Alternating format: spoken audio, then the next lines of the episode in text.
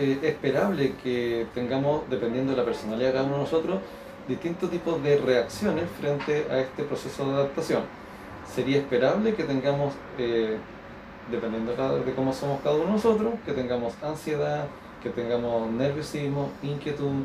eh, algún grado de cambio en la emocionalidad, irritabilidad y algunos trastornos en el horario de sueño y en la rutina. Sin embargo, estos mismos síntomas que he nombrado, cuando llegan a ser demasiado marcados, persistentes,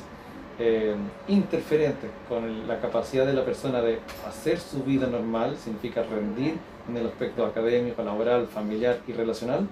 si eso se ve muy interferido, significa que su intensidad es suficiente como para ameritar una atención. El, llamado es a que la persona pueda exponerse al aire libre, a la luz del sol, tomando todas las medidas de resguardo eh, recomendadas eh, el, incluso la actividad física, también con medidas de resguardo, está sugerida y,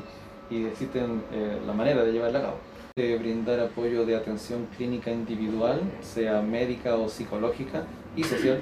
para los funcionarios que lo requieran.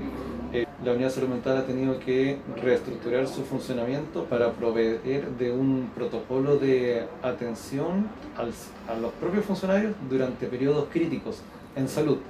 Eh, dentro de ese contexto se han generado eh, durante los meses anteriores numerosas instancias de conversatorios o intervenciones psicológicas con los funcionarios, llevados a cabo por profesionales de salud mental, eh, y también talleres y otro tipo de intervenciones